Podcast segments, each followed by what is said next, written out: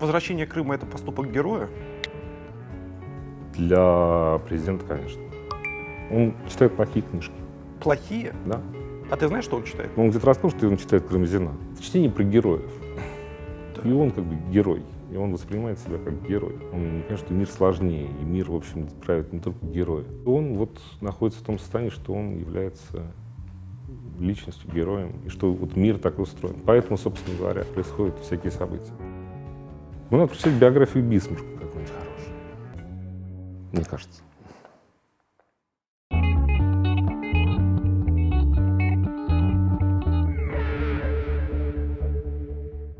Борь, давай начнем с конца. Ну, то есть то, что обычно у нас является концом. Чей Крым? Крымский. Что ты имеешь в виду? Ну, крымское вино, крымское. Так. Крымский виноград, крымский. Те, кто там живет, те, тот Крым. Не, ну давай по-честному. Я в Крым не езжу с 98 года. Так.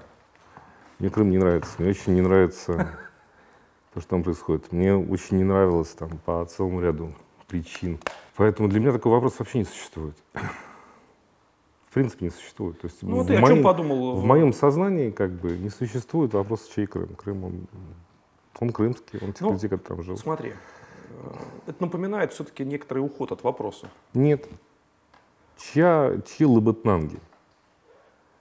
Российские. Российские? А почему Россия там ничего не делает? Почему там живут, шут знает как? Лабытнанги, лабытнанговская. А Москва чья, Борь? Московская, конечно. Конечно, московская. Она уж к России имеет мало отношения. Ну хорошо, а что ты почувствовал в тот момент, в 2014 году, когда узнал о том, что... Я почувствовал, знаешь что, я могу тебе сказать, я почувствовал, я очень люблю Киев. Прям люблю, люблю. И я почувствовал в 2014 году, что Киев э, перестает и перестанет быть моим городом. И Киев перестал быть моим городом. Несмотря на то, что я его очень люблю, и до 2014 года я ездил там, мы бывали там каждый год, наверное. Угу.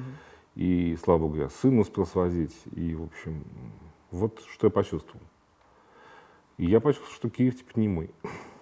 И для меня это было, для меня потеря как бы Киева как моего места была ощутима.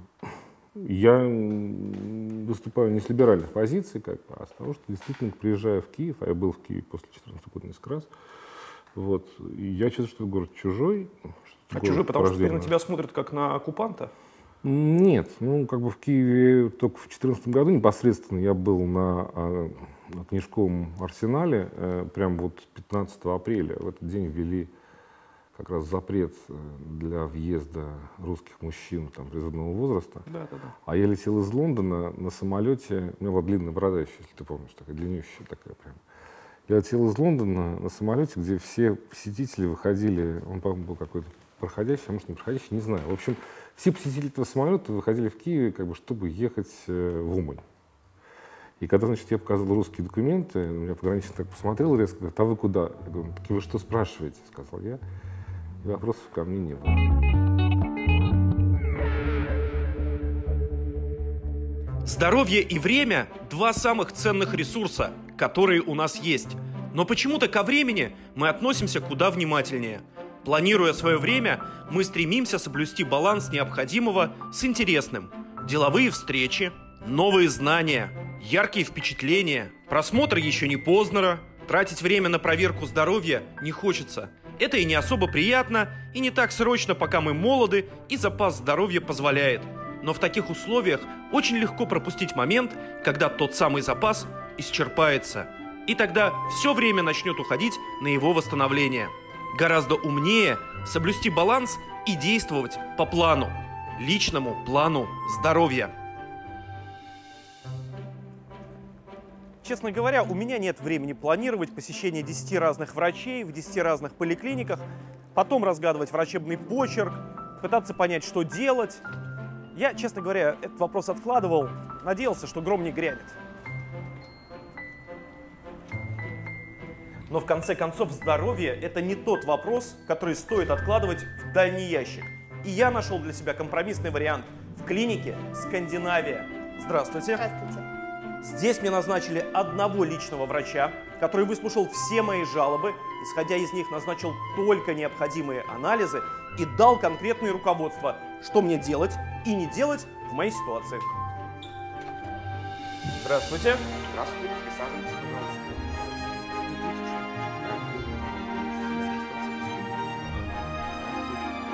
На здоровье. Спасибо. Итого, ровно за три посещения наконец понял, как у меня обстоят дела. Что мне делать дальше, чтобы ситуация не ухудшилась. И, честно говоря, выдохнул с облегчением. Потому что до этого 10 лет не обследовался. А теперь могу год не беспокоиться до следующего обследования. В общем, если вы не хотите тратить время на очереди, на сотни анализов, на поиски потерянной медицинской карты, пройдите обследование «Личный план здоровья». Так вы сэкономите и деньги, и то самое драгоценное время, которое уйдет на восстановление здоровья, если гром все-таки грянет. Найдите баланс и помните, здоровье все же более ценный ресурс, ведь без него пропадает и время. Как сохранить и здоровье, и время? По ссылке в описании.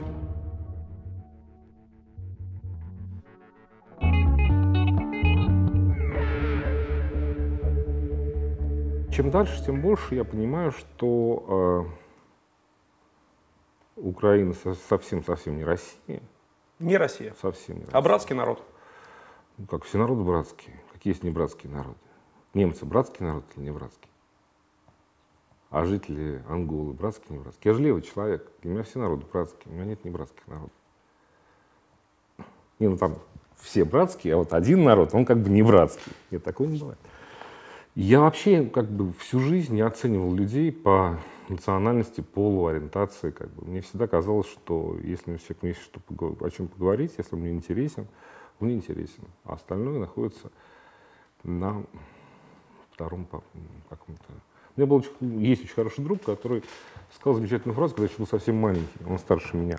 Он сказал, что для меня не существует, ну, он процитировал стату, приписанную Черчиллю, по-моему, что для меня не существует антисемитизма, да, то есть дальше он стал продолжать. А я вдруг задумался, что для меня тоже не существует антисемитизм, потому что я как бы, когда общаюсь с человеком, не самая главная его характеристика в моих глазах — это его национальность. Поэтому трудно сказать. Но я понял, что э, в Киеве не будет теперь мне так комфортно и хорошо, как было раньше. Понятно. Скажи, пожалуйста, а в советском Киеве тебе было комфортно?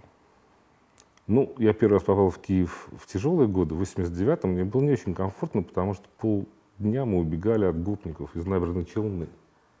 Это как? Комфортно? или А, а что они там делали? Ну, чем делать? Чем делать в Москве, чем делать в Питере, чем делать там еще где угодно. И, в общем, как бы это было такое напряженное время. Но я очень любил этот город. Не, ну вообще, вот я недавно читал книжку одну посвященную. Там была глава, посвященная многолетнему руководителю украинской компартии Щербицкий, да? Щербицкий, да. Щербицкий.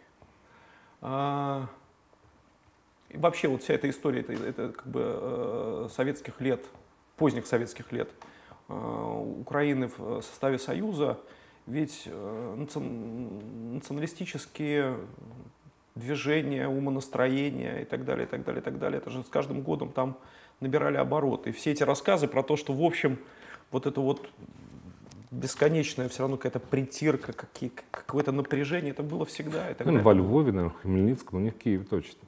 Ну, в Киеве этого не могло быть.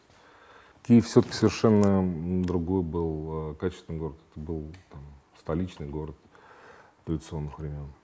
Да. Я очень люблю и люблю до сих пор, как и любить буду. У меня масса друзей очень хороших в Киеве и интересных людей. А ты себе представляешь теперь, как эта вся история может завершиться, условно говоря? Что Нет. нужно сделать для того, чтобы вернуть отношения, ну, хотя бы вот на уровень до 2014 года? Отмена государства, отмена нации. Ну, Борь, ну это же утопия. А я левый человек, Коль. Я должен верить в утопию. Хорошо, и, то есть если не так, то никак, да? Если как не так, то Если, если не отменить нацию, если не отменить государство, то отношения восстановить невозможно. Коль, я не знаю, я не могу ответить на этот вопрос, правда не могу, слово. Я, во-первых, никогда не думал, а во-вторых, а, у меня есть некоторое подозрение, что отношения никогда не изменялись между людьми. Между людьми вот непосредственно отношения не изменялись. То есть, может быть, были какие-то вещи, но они не менялись. Но есть вещи, которые действительно изменить уже очень, очень трудно. Я здесь, не знаю, совершенно случайно, там, три месяца назад, почему-то, не помню, по какому поводу, решил смотреть там всякие украинские ютубы по поводу Дебальцева и по поводу, когда были окружения украинских войск. И я понял, что для очень многих людей это вопрос ну, как бы крови. Для нас с тобой и для жителей столиц, для жителей, там, не знаю, Урала, для жителей Владивостока, это как бы очень далеко. А для многих людей как бы и в России, и э, на Украине вопрос крови. Вопрос крови конкретный, ко- через который приступить нельзя. У меня был такой опыт в детстве. Я совершенно случайно в четвертом году попал, в 2004 году попал в Белград. Мы с женой поехали из Белграда в Загреб на поезде, оттуда спустились вниз до Рейки, и из Рейки вернулись через всю Далмацию, значит, до Дубровника, из Дубровника приехали в Черногорию, из Черногории приехали обратно в Белград. Такое у меня было путешествие. Это был четвертый год, война уже кончилась, ну, война еще была на Косово, там, ну, где. Но а, я решил поиграть в исследователей, так понять, вот как так вот, вот люди вот жили, жили спокойно, дружно вместе, потом по щелчку пальцев стали как бы друг друга резать. И потом, ну не по щелчку пальцев, но после Дейтонских соглашений вдруг перестали. Как так получилось? И живут, в принципе, относительно мирно. Тяжело, плохо, кого-то забрали собственность. И Я думал, что сейчас я приеду, разберусь, все пойму, как бы, мне все станет ясно. Я выучил сербский язык, сербско-хорватский, когда я учил сербско-хорватский, но как бы сейчас он называется сербский, не хорватский, это разные языки теперь. И я думал, что я пойму. Я был везде, кроме Македонии, по несколько раз. И я, чем больше стал ездить, чем больше стал общаться с людьми, я понял, что я меньше, все меньше и меньше понимаю, что там происходит. И если раньше у меня были симпатии на какой-то одной стороне, то я понял, что симпатии, они и остались немножко на одной стороне. Я понял, что там нет святых. Вообще никого нет святых. Ни сербов, ни хорватов, ни бесняков. Ни русских, ни украинцев. Ни русских, ни украинцев, конечно, нет святых. Конечно, нет святых. И если бы ты задал вопрос не про Крым, а про Донбасс, Хотел сейчас задать. то это было бы значительно сложнее. Но сейчас я уже подготовлен. Скажи мне, Я пожалуйста, вот, был так. э, ДНР и ЛНР, как это стало вообще возможно? Как, как так, как, что, что такое должно было происходить ну, до 2014 года? Это вопрос не по адресу. Точно. да. ты-то То есть я думаешь, могу по этому фантазировать. Я, кстати, не был на Донбассе, я не был в Луганске никогда в жизни. да. А, Я думаю, что вся вина за то, что происходит на Украине, лежит на непосредственно одну- одном человеке. На ком? на Януковича. Я думаю, что Янукович должен быть судим. Хотите в Киеве, хотите в Донецке. Я думаю, что приговор будет одинаковый. Потому что рассвет бандитизма, этот бандитизм, который под видом государства распространяется в любые области. У меня брат э, родной жил в Крыму. Построил себе дом, он рассказывал, что какие-то родственники Януковича ну, весь Севастополь забит пушками времен Севастопольской обороны. Их там полно. И вот две красивые пушки поставили на красивые лафеты и поставили на набережную. А с другой стороны залива находится дача Януковича, то ли какого-то его родственника. И вот ночью приехал Баркас, забрали эти пушки и увезли на дачу. И это вот, вот так вот делается. И а, он унизил жителей Донбасса, прикрываясь их как бы именами, их фамилиями, их как бы национальностью. Он не добился ничего хорошего на Украине. Знаешь, Коль, вот э, в России есть такой разряд сербофилов. Это сумасшедшие правые люди в основном. В основном правых взглядов все, поэтому я стесняюсь. Я никогда не говорю, что я сербофил. Вот. А они правых взглядов, у них есть там свои боги, свои иконы. Например, Милошевич. Милошевич – ангел, замученный Гаагским трибуналом. Да? Одно из первых дел, которые сделал Милошевич, по рассказам, которые сделал Милошевич, когда он пришел к власти э, в Сербии, он отменил э, изучение русского языка в школах.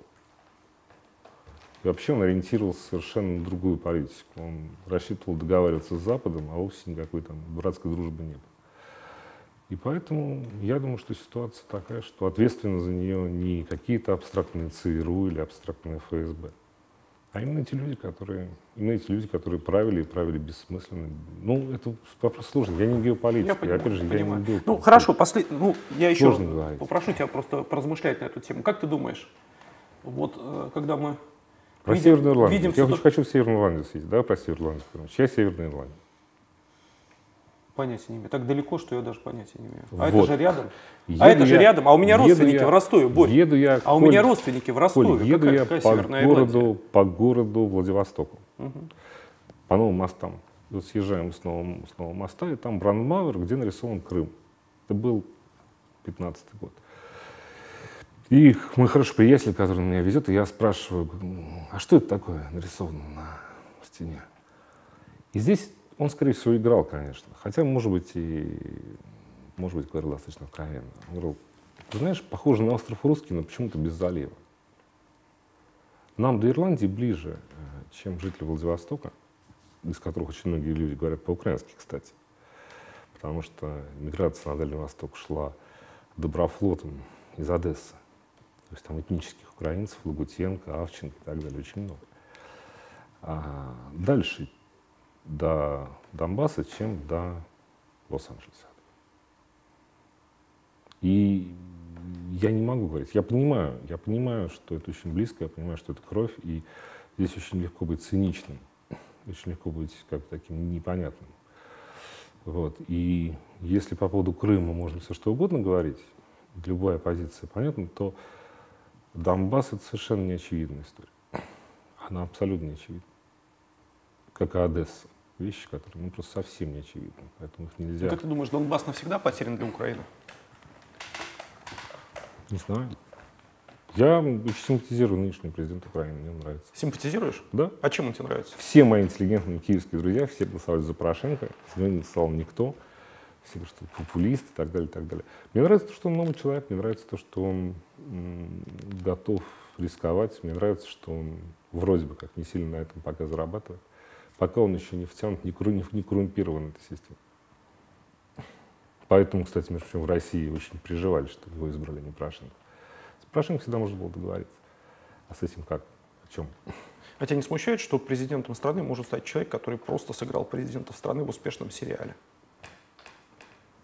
Коль, Симпатичный вот давай, парень. Давай я повторю твой вопрос, а ты пытаешься него сам ответить. Давай, Договорились? давай. А тебя не смущает, что президентом страны может стать э, человек, который сыграл президента страны в удачном сериале? Тебя не смущает?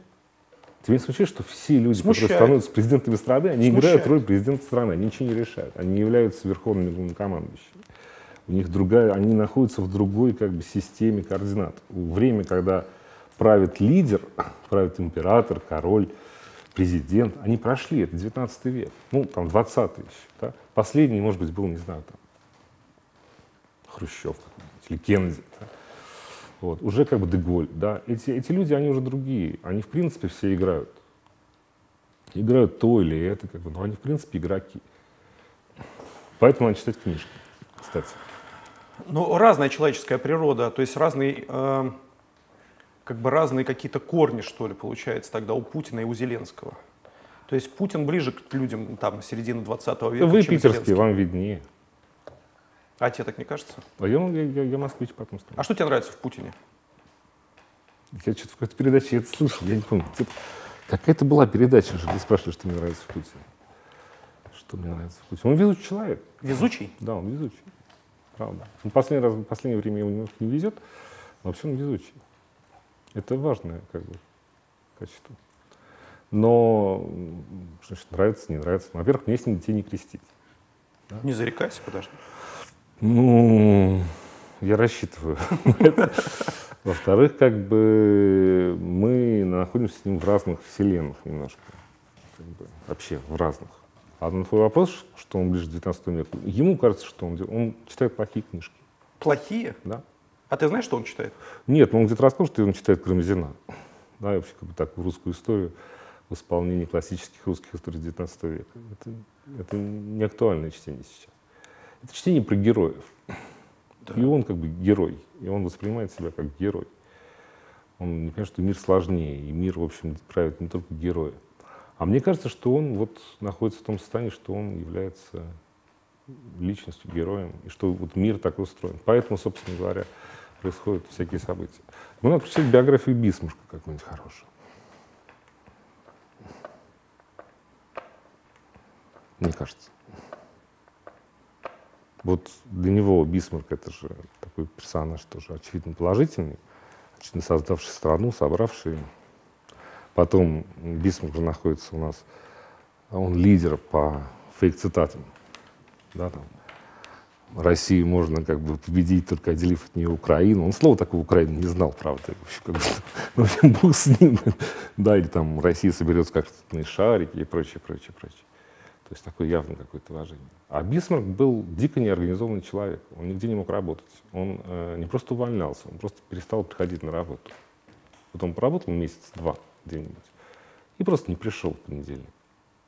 Где же Бисмарк?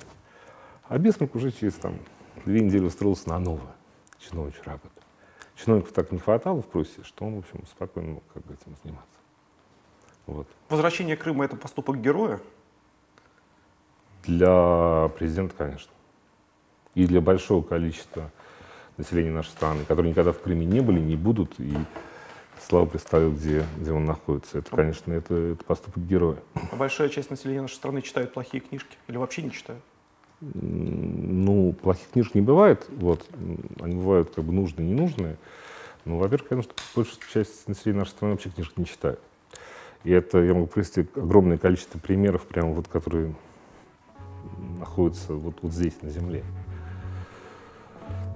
Просто до смешного бывает.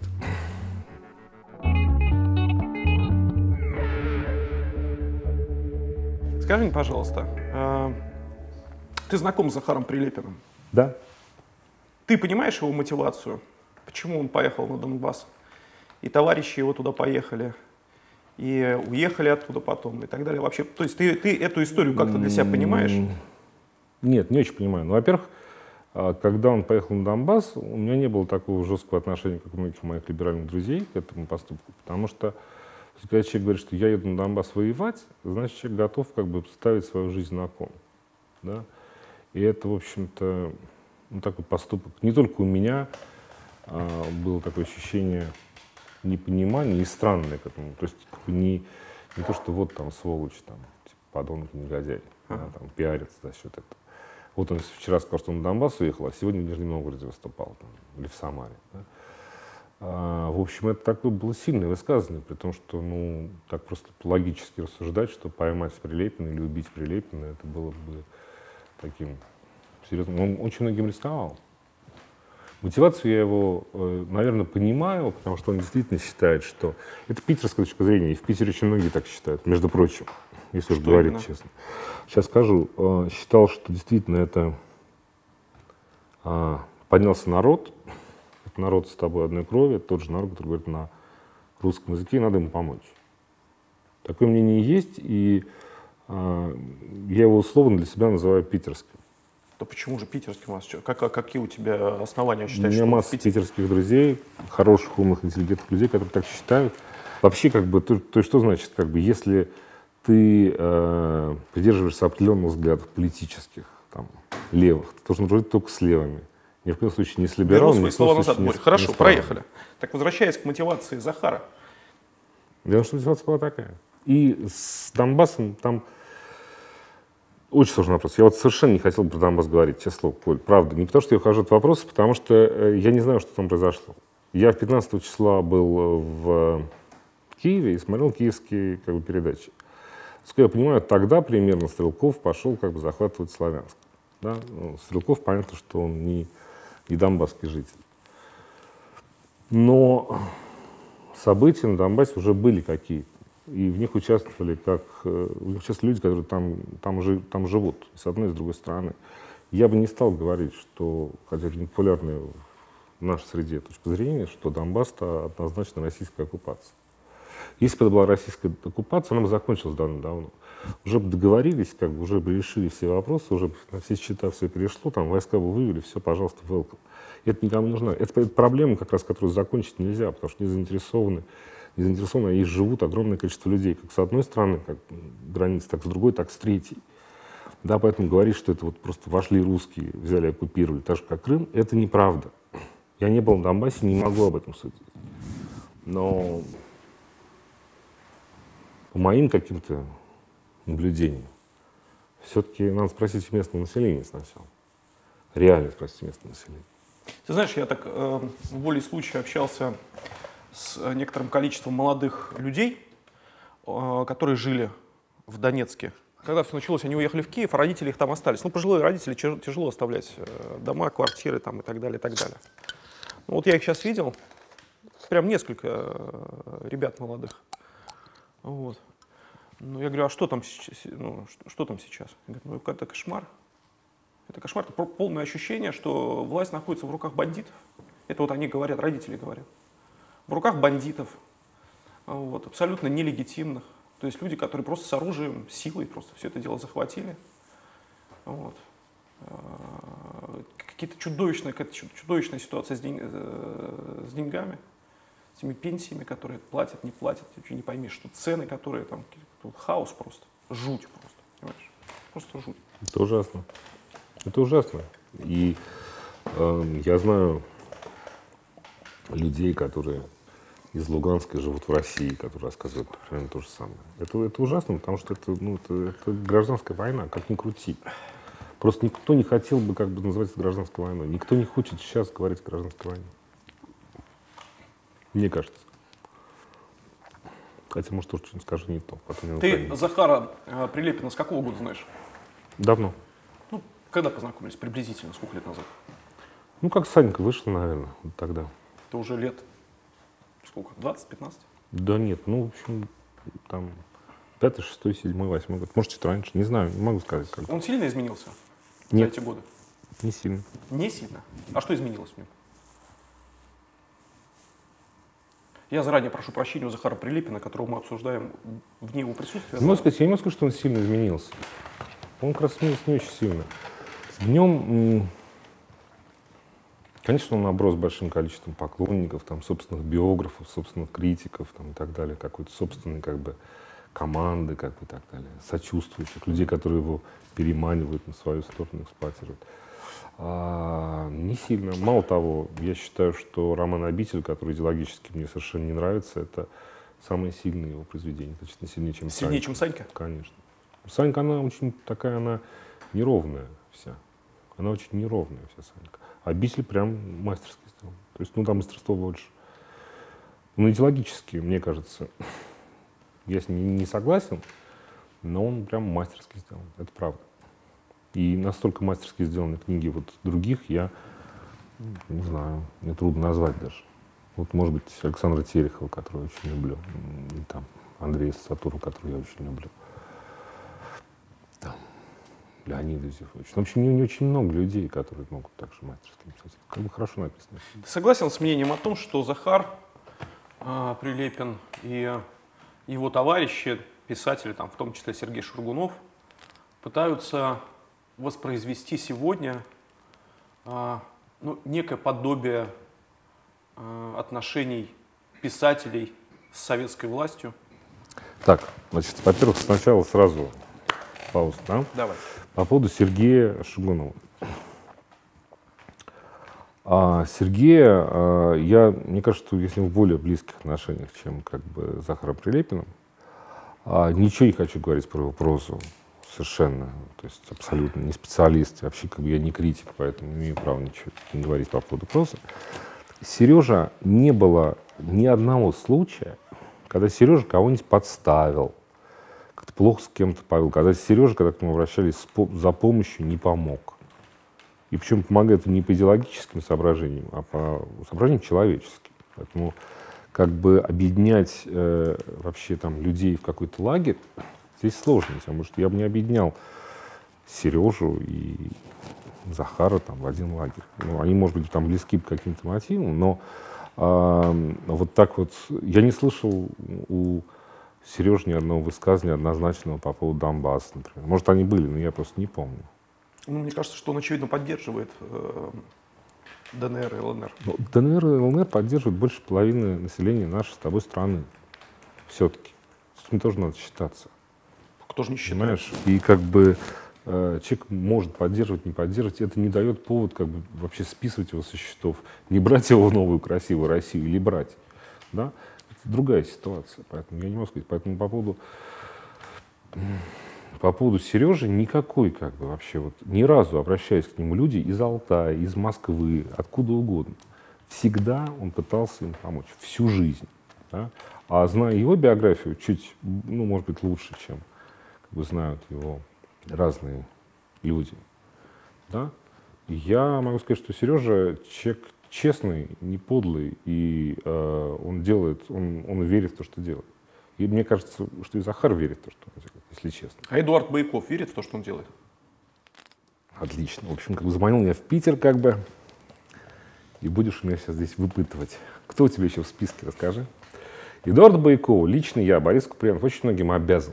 Прям вот обязан ему. Да? И я должен сказать, Эдуард Байков как бы э, устраивал фестиваль «Текстура» времена Гельмана и после Гельмана в Перми, а, куда приглашал меня, и я а, с удовольствием да, приезжал, и он мне...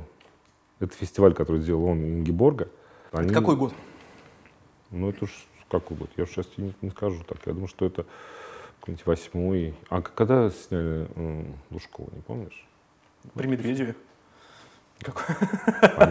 Ну, восьмой, наверное, да? Ну, это какой-то, какой-то, наверное, девятый. Восьмой, девятый, десятый, одиннадцатый год. И Эдуард научил меня любить и знать э, как бы современный театр и современное кино. Что с ним случилось, Борь?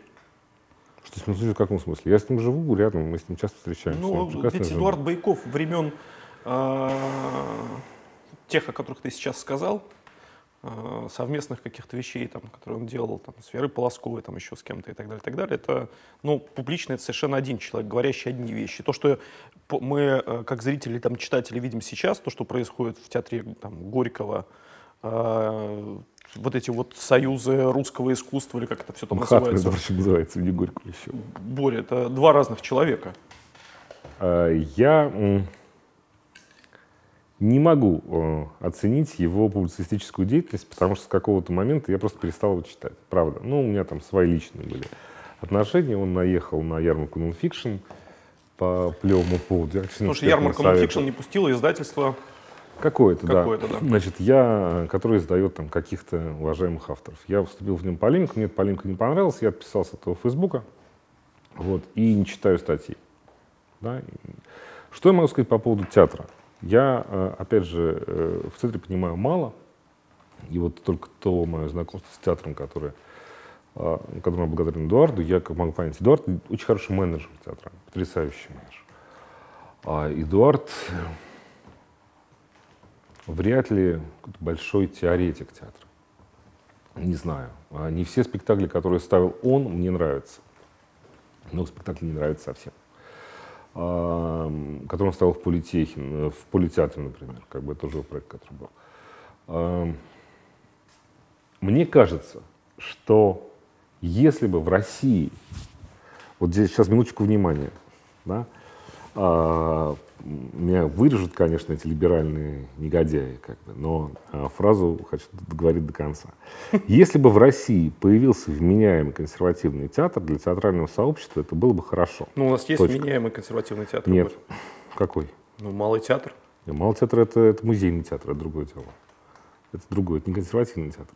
Это театр, театр, который как бы говорит не о консервативных мыслях и консервативных высказываниях. Это театр, который является музеем. Вот там ставили на всякого мудреца, не знаю, довольно простоты ревизора. А консервативная мысль сейчас есть в России, в принципе?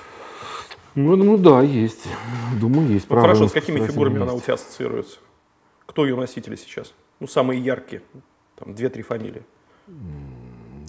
Константин Крылов, например, Раз. какой-нибудь. Есть несколько фамилий, которые я не буду называть. А, не знаю. Нет, их много, на самом деле. Зря так, как бы там раз, два, три. Я должен подготовиться, сказать, но есть огромная среда умеренно консервативных, неумеренно консервативных. Например, замечательный Сергей Сергеев, который сотрудничает с журналом, с сайтом Горький, который мы очень любим и ценим. Он стоит на таких умеренно консервативных позициях. Там Андрей Тесли, который много пишет даже на культ, тоже стоит на умеренных консервативных позициях. Это вообще как бы опять же, ты так спрашиваешь меня, как будто бы, вот, как бы сейчас мы запишем эти фамилии, да, ага. и вот уже списки уже пошли, понимаешь?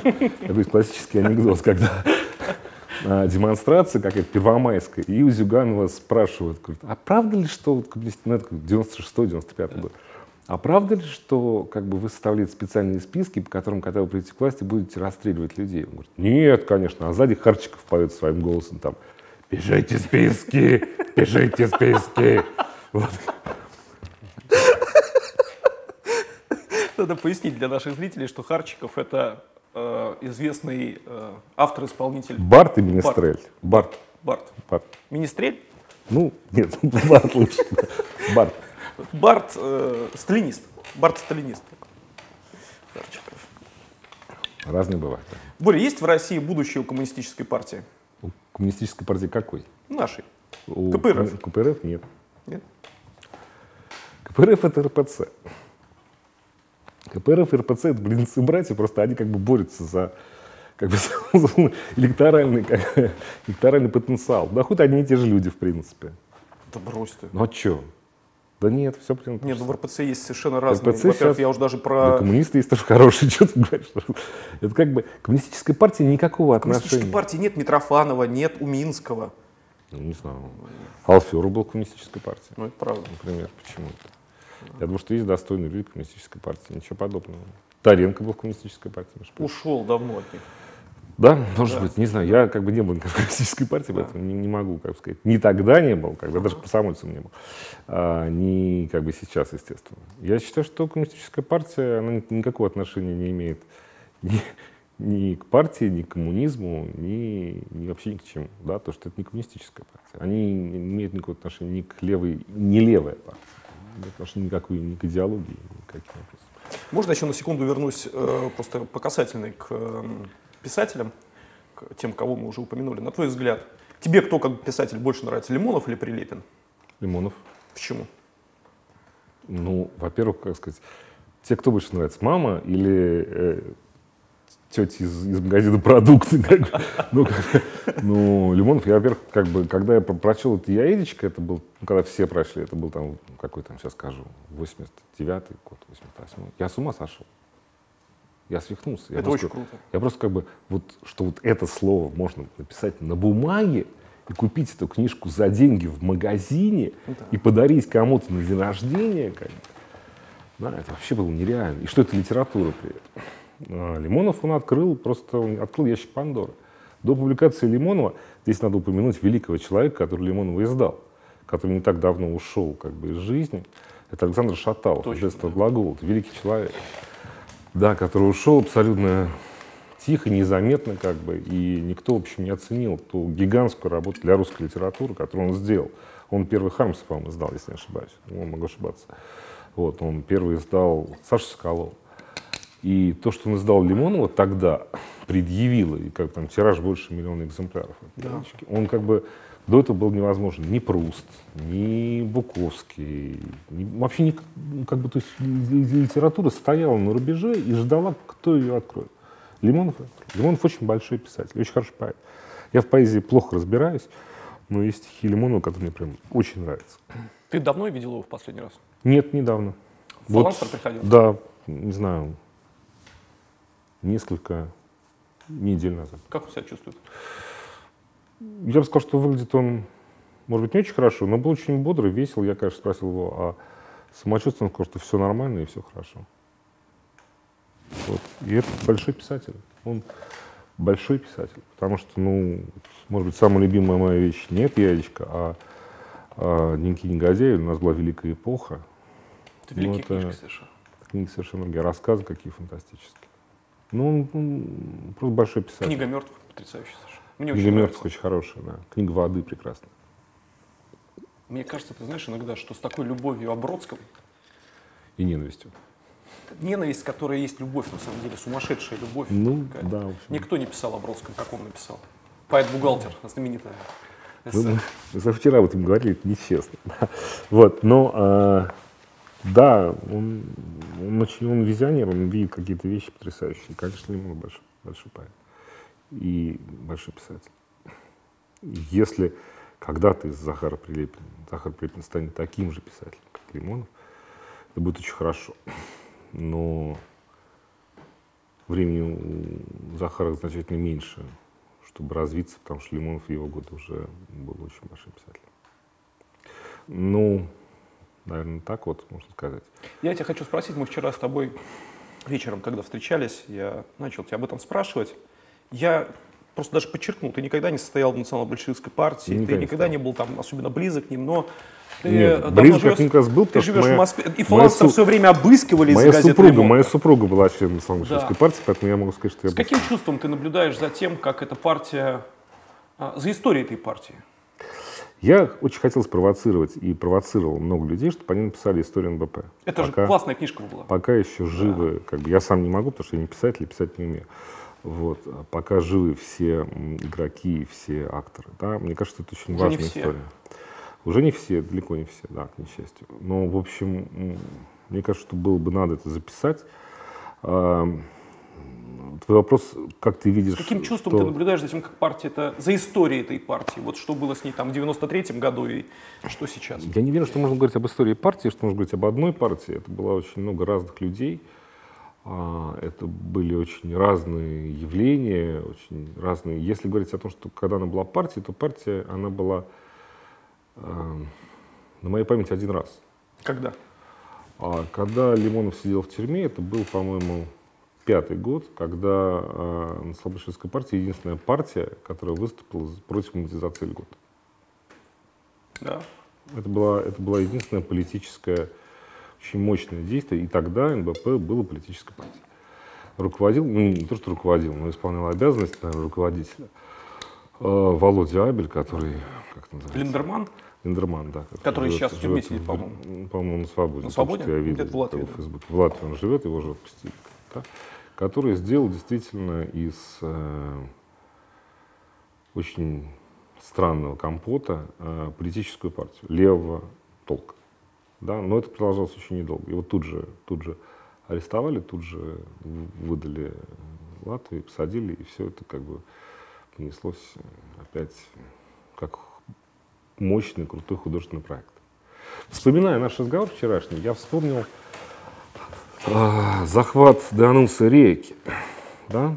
Это вот политическое действие или художественное? Художественное. Это художественное действие. И вот как бы деятельность НБП, как бы с самого начала, э, это деятельность в основном художественная. Ну, просто вспомни их акцию в администрации президента. Ну, а Данунса как бы захватил на год хорватский город Риеку, присоединил ее к Италии, потом сделал как бы самостоятельным государством, где по закону, по конституции написано им же в стихах, все дети должны были обучаться музыке. Это похлеще, чем как бы Борь, ну захват. Администрацию имя, президента имя- захватить. имя тогда еще давным-давно этой башни в Севастополе. И спустя годы мы видим, как, собственно, Я тогда Севастополь не следил становится А частью я- России, я понимаешь? следил Ну какое же художественное действие? Я за этим тогда не следил, но Лимонов часто говорит, что все, что делается сейчас хорошо, я придумал давным-давно. Это у него есть Во такой же это правда. А? Во многом правда. Я анархист. Я как бы, ну, человек левых взглядов. Мне кажется, что э, я уже сказал 28 раз, я все время оправдываюсь. Мне кажется, что сам вопрос принадлежности кого-то и чего-то к государству, не столь важен.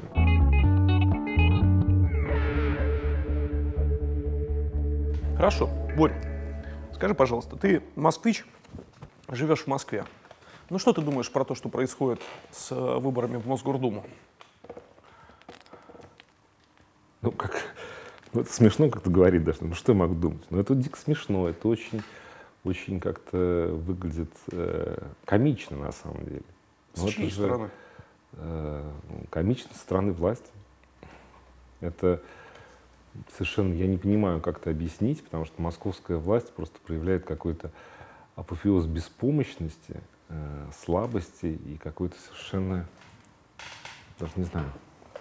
Мы сидели с товарищем, не буду называть фамилию, и думали, что сделали бы мы, если бы мы значит, были московским начальством, а не на другой стороне баррикад. Товарищ совсем на другой стороне баррикад, совсем как бы вот прям вот в эпицентре. Вот он завтра там его там, если не, не третьим, то четвертым посоветовал в автозак. И мы э, сделали бы все по-другому. Мы бы не снимали никого, вот, вот сейчас вот не отменяли бы регистрацию. Может быть, Яшину мы отменили регистрацию, потому что у него больше Почему? шансов. А Ну, Почему у него побольше шансов там. как-то. Остальных мы ввалили бы перед голосованием И завалили бы.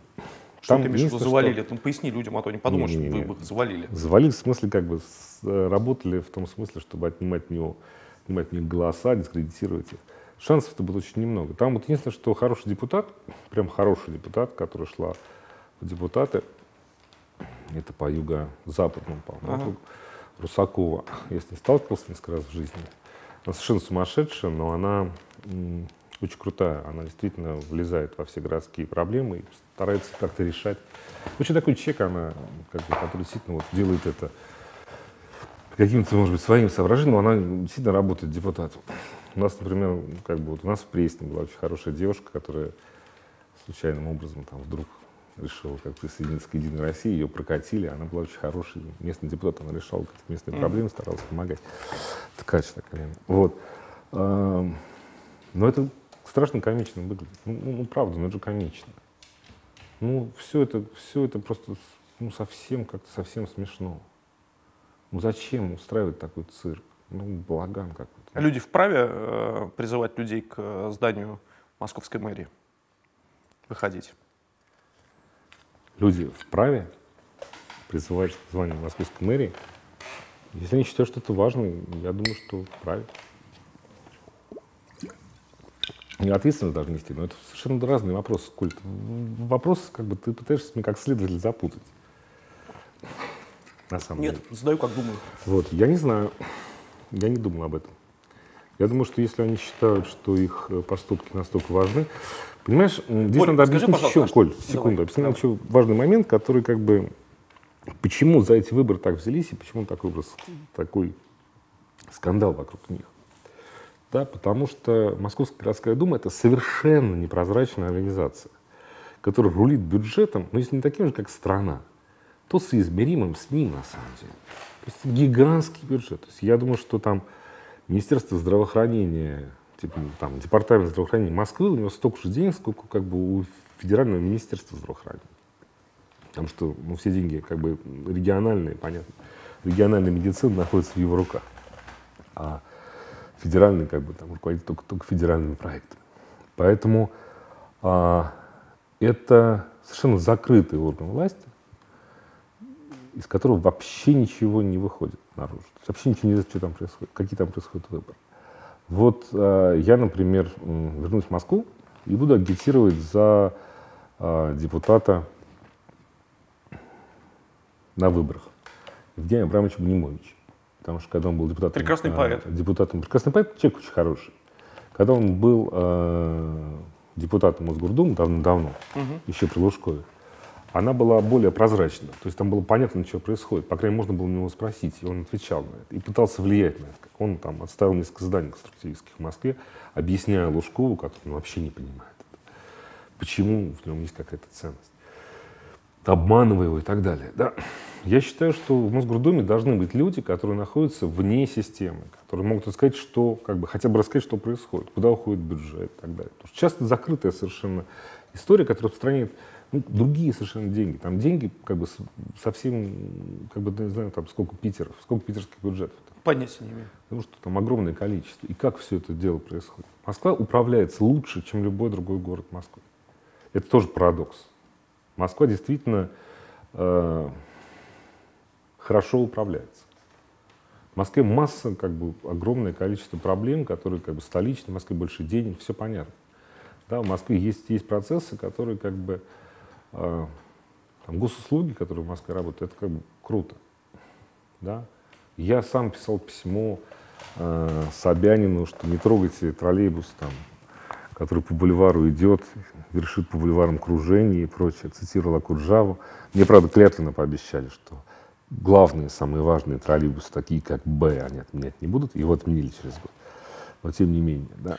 Борь, Собянин хороший мэр? М, Так, вопрос требует пояснения. Поясни. Значит, Собянин хороший политик или Собянин хороший управленец? Я спрашиваю про управленца. Да, я думаю, что управленец он хороший.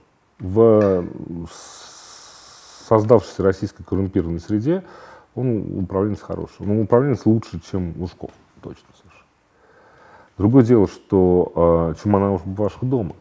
Что значит управленец лучше и не лучше, как бы это. А для мэра что вопрос. важнее? Управленческие качества или политические? Управленческие, наверное. Борь, скажи, пожалуйста, в Фаланстер часто приходит за книжками, приходил, по крайней мере, Константин Львович Эрнст. Мы не обсуждаем людей, которые... Не обсуждаем, я просто про него Мы хочу не спро- обсуждаем людей, которые Борь. приходят в магазин покупать книжки. Смотри, Эрнст известен как тончайший ценитель искусства, живописи, вообще он книголюб и так далее. Добродеев, тоже большой начальник на телевидении, известный франкофил, человек, который потрясающе знает французский язык, французскую культуру, историю и так далее, и так далее. Бывший руководитель НТВ Кулистиков, говорят, блестящий знаток античного Рима, и все о нем знает. Ермолова мы тоже... Ермолова вспоминали, у которого была огромная, огромная библиотека, и все это говорил греческие, римские э, тексты, которые были тогда доступны и так далее. Интеллектуалы и власть. Я просто тебя об этом хотел спросить. А, Это очень смешной вопрос, Коль. а то, то есть я его уже задал такой. Это дико смешной Ну вопрос. давай, отвечай. Сейчас надо, надо сформулировать какую-нибудь хорошую фразу. Ну скажи. А. Наша власть тотально неинтеллектуальна. Если туда попадает интеллектуал, то он попадает по каким-то другим своим качествам, не только э, потому, что он интеллектуал, то да. Потому что наша власть показывает и демонстрирует свою деинтеллектуальность во всех отношениях. А, Эрнст, власть? всего нет. Эрнст не власть, во-первых. Эрнст ну, как бы, Первый канал все-таки не власть. Да? Но в любом случае, как бы, э, если даже так и есть, были какие-то обстоятельства, почему Эрнст стал директором Первого канала, и это не только обстоятельства его личные. Константин Львович Эрнст действительно э, страшно любит книги, у него прекрасная, насколько я знаю, коллекция, не видел. Да? Мне один человек, близкий э, к нему, сказал, что ты же понимаешь, как бы вот человек, который любит линейку, потому что он из, из целлюлоида сделан.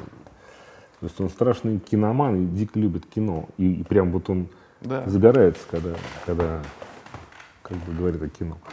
Да, но не смешивайте м, эти понятия, во-первых. Если говорить о власти, интеллектуал и власть, то э, последний интеллектуал, который был близок к власти, это был Глеб Олегович Павловский. А Сурков? А Суркова я почти не знаю, не могу ничего про него сказать. Вот, а, Глеб Олегович Павловский, безусловно, интеллектуал. И он э, хотел эту власть изменить, хотел эту власть, власти помочь. Власть вроде бы пользовалась его какими-то эффектами. В какой-то момент ему отменили просто пропуск в Кремль. Он пришел как бы в Кремль, а Слободской Спасской Это башне было до Болотного или после? Это было до Болотного намного. И как бы, как выяснилось, власть поняла, зачем нам интеллектуал вообще, зачем нам какой-то какой экспертиза. Это связано не только с интеллектуалом, с экспертизой больше, и не только в России, а везде в мире, на самом деле. Это более широкий вопрос, чем, как бы, чем конкретно Россия. Зачем нам эксперт, зачем нам интеллектуал, когда у нас есть там первая, вторая, третья, четвертая кнопка телевизора, когда у нас есть простые способы воздействия, которые мы знаем, как будут действовать. Зачем? Сказал, собственно говоря, кто-то там наверху и так стал делать. И это видно, что как бы они же все были выкинутыми, они нужны. Да, и это касается вообще экспертизы, вообще экспертов. Вот эта вот экспертократия, как бы, это вот, вот э, Трамп, да, что делает Трамп? Трамп постоянно выгоняет людей, которые пытаются ему советовать. И все, самое главное раздражение по поводу Трампа связано с тем, что интеллектуалы говорят, ну, ребята, мы же привыкли советовать власть, власть нас слушает, а этот вообще не слушает никого. Что за, что за дела? Взял там человек, выкинул через два дня. Что за, что за фигня? А как же так? Где же наше экспертное мнение? Где же наша как бы, власть экспертизы, власть интеллекта? Да? Вам не нужно. И отсюда масса выводов. Очень интересно. Например, теория заговора. Теория заговора, она же рождается из-за того, когда человек хочет рационально объяснить безумие, которое происходит вокруг него.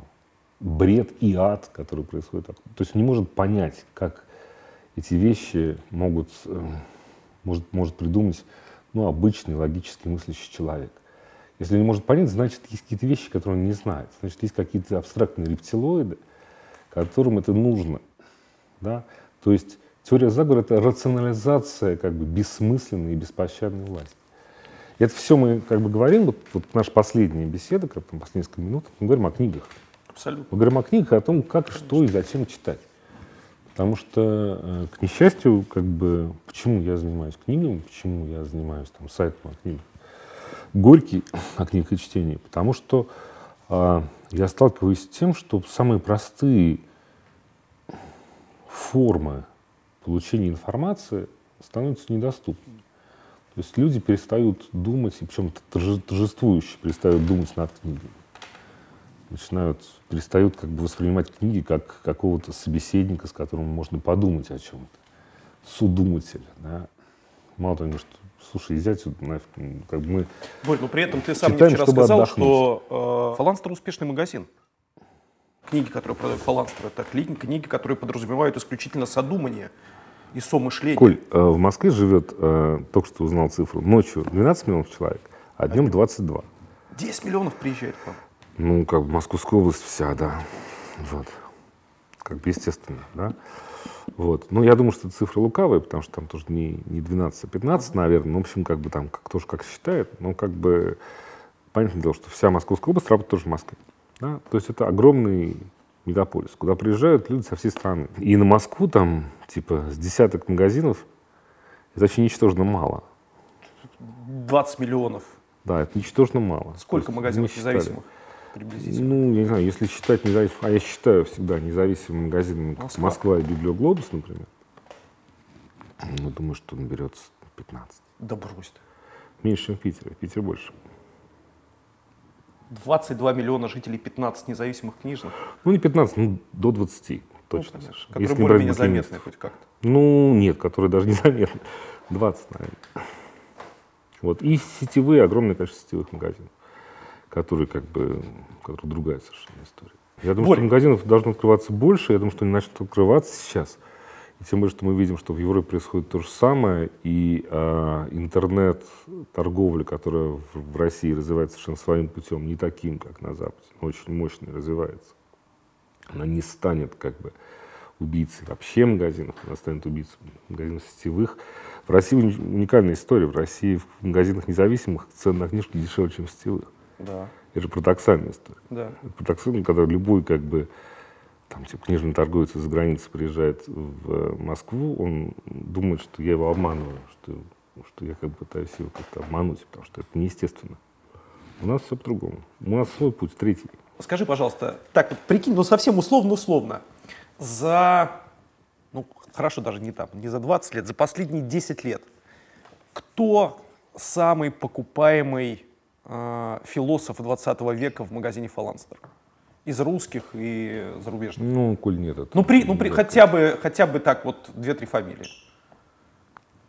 Хайдегер, Хайдегер, Wittgenstein, Бениамин. три. Думаю, да. Всем рекомендую. Платон надо порекомендовать сначала.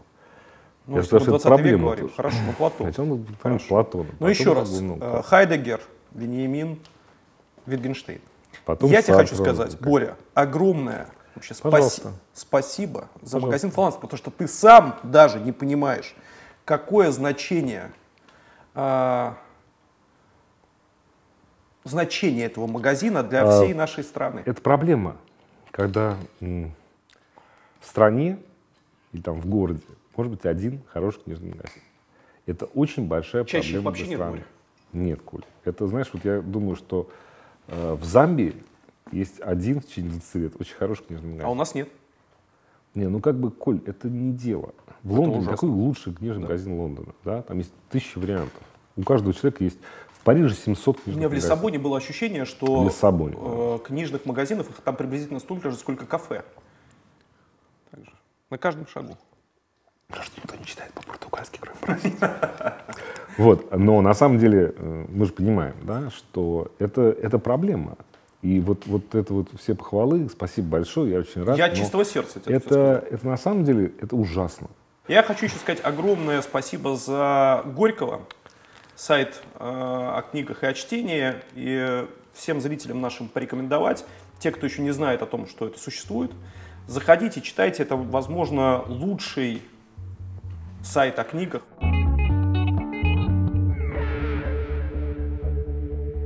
Боря, у нас есть традиция, рубрика называется «Русское поле экспериментов». Гадаем на книжке Егора Летова. Я не буду гадать, Почему? из принципа. Объясни. Ну, потому что даже Ксения Собчак уже говорит, это же Егор Летов. Что это, это кто это, какой Егор Летов для нее? Когда люди, как бы, нашисты, как бы, у нас здесь агитируют за то, чтобы аэропорт в Омске назывался аэропорт Летова, которые, как бы, были пресс-секретарями партии нашистов, которые его гнобили в том числе. Уберите, э, извините, Летова из денег, перефразируя классическую цитату классического русского автора. Летов очень большой поэт. Я никогда не понимал Летова как музыканта, не мог слушать, потому что через как бы, эту чудовищную музыку преодолеть не мог. Но как бы Летов огромный, большой русский поэт. Я как бы задумался об этом, когда он покупал в магазине Гелея, где работал книжки. И какие книжки он А покупает и как. хорошее Гелея прекрасное, да, я считаю своей альматору ее, как бы, которая меня научила многому чего, и всему, что я знаю, я научился. Боль, в Гелее. справедливости ради, мы начали гадать до того, Вы начали гадать до того. как но Ксения пора Собчак стала исполнять Егора Летова. Коль, пора заканчивать, пора заканчивать. Хорошо, я Пора гадам. заканчивать. А я 285 страница, если хочешь. Я же книжный торговец. Что ты, хочешь меня? Так, Это 285 просто Открыть в середине. да. 285 285. Я прочитаю за тебя. Точно не будешь читать? Да, я посмотрю, какое стихотворение. Да, да, да, читай. Как платил Незнайка за свои вопросы, что скрывал последний злой патрон. И чему посмеивался Санька Матросов? Перед тем, как шишел-мышел, пернул, вышел вон. Как бежал за солнышком слепой Ивашка, как садился ангел на плечо, как рвалась и плавилась последняя рубашка, как и что обрел, обнял летящий Башлачев. Это Восемь лучшее строчек. стихотворение о свободе о русской свободе, которое было написано Оно и называется «Свобода». на территории, вообще было написано в мире. Да, это очень большой, очень крутой поэт, и который, к несчастью, воспринимается как сейчас пытаются сделать из него, из него мертвого пытаются сделать какую-то фигню. Там, я не знаю, на могилу к Егору Летову приезжал глава этой самой партии, как она называлась, «Справедливая Да Россия». плевать, Борь. Ну, как бы, мне не плевать, я болезненно к этому отношусь. Спасибо тебе. Спасибо вам. Спасибо. Читайте книжки.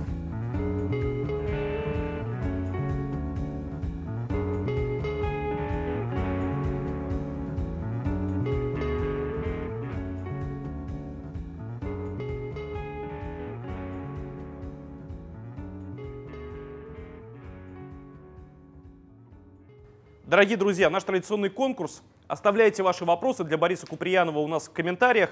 Автор лучшего вопроса получит любимые книги Бориса Александровича. Итак, книга номер один. Роберт Капа «Скрытая перспектива». Книга номер два. Альбер Камю «Бунтующий человек». Книга номер три. Андрей Белый «Петербург». Книжка номер четыре. Моисей Гинзбург «Стиль и эпоха». И книга номер пять. Платон «Диалоги».